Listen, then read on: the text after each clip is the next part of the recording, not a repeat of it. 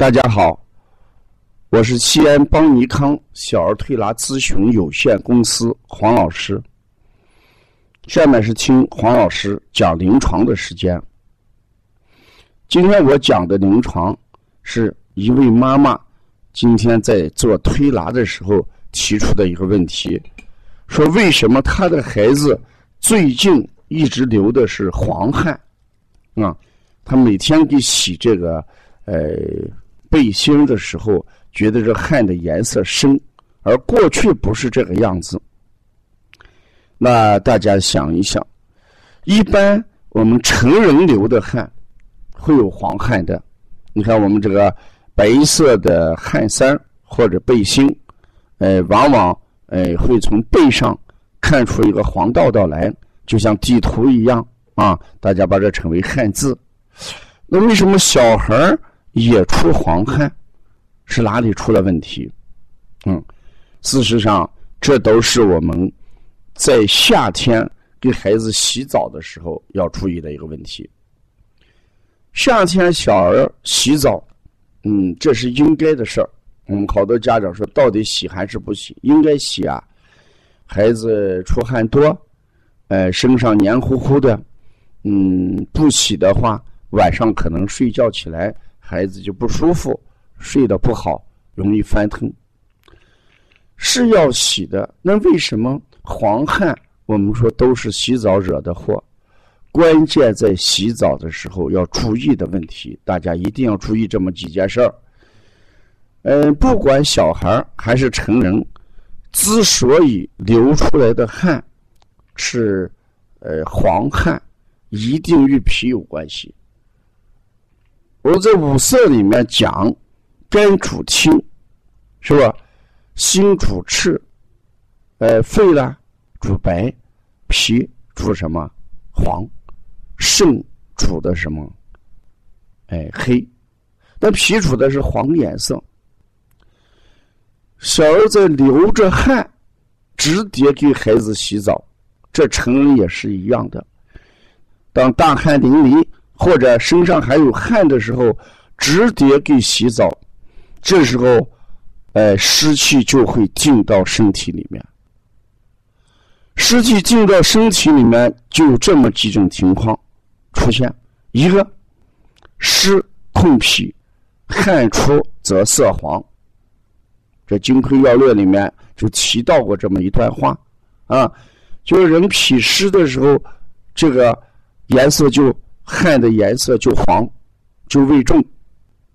也经常我们在电梯里面会遇到，如果这一帮电梯里面坐的男的偏多，嗯，这时候你就会闻到一阵夏天就闻到一个汗味很浓。那主要原因，这些就是体内有湿的人，他的汗味重一些，就色黄。这是流着汗在洗澡，首先出现的是。汗色黄，其次还会出现什么？人的腿凉、关节痛，这事实上就是湿瘀于内，湿瘀于内排不出来，就湿，使经络不通而形成什么？关节疼痛，久而久之就变成关节炎。我们这个湿邪跟热邪结合是比较可怕的，它容易藏在人的什么腔体里面，像关节腔呀这些地方。如果藏在这里面的话，人就会往往嗯感觉到腿不舒服、腿疼痛，这就是我们说湿热结合的关节炎。还有一种情况，那就是我们引起的什么湿热泻，那。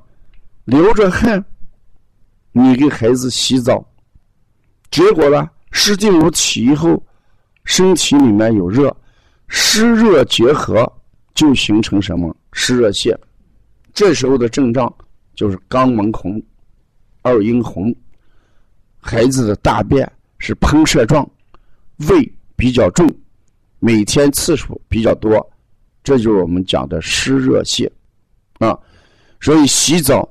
大家一定要有一点常识，一定要等汗没有的时候再去洗澡，坚决不能在大汗淋漓或者汗寒很多的情况下直接去洗澡。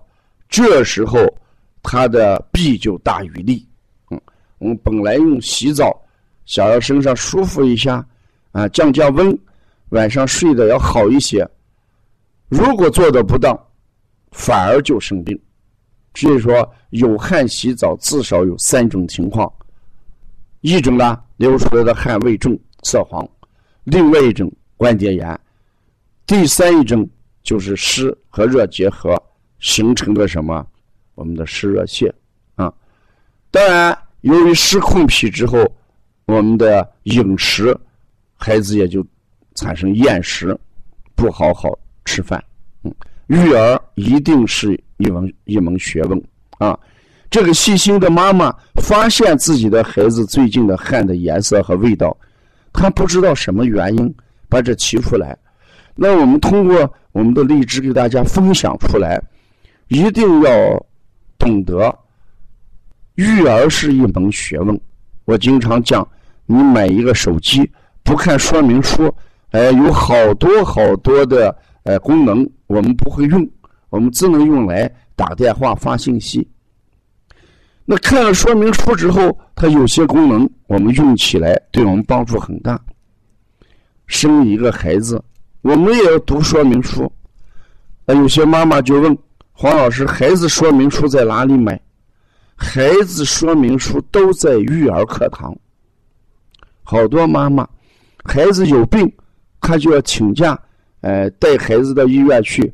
住院打针，平时让他听些课，呃，学一学，他觉得呀，我很忙，没有时间。事实，我们冷静的想一想，这些妈妈都做错了。为什么做错了？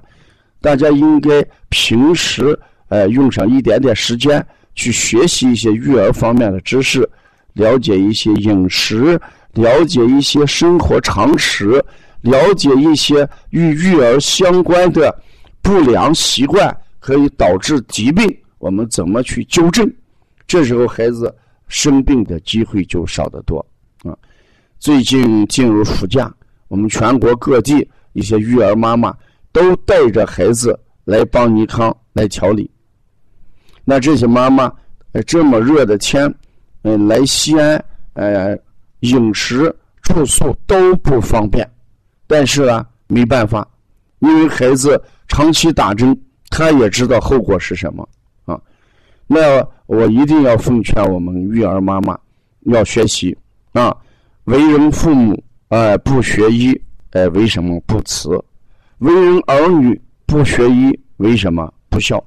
邦尼康是一个育儿平台啊，我们做的是小儿推拿，但是我们全方位育儿哎是我们的一个企业文化啊，呃希望要关注。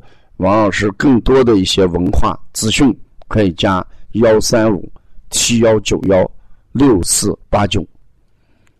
八月份，王老师给大家要奉献上一个呃看舌象，呃知寒热知虚实一个大型的网络舌诊课程。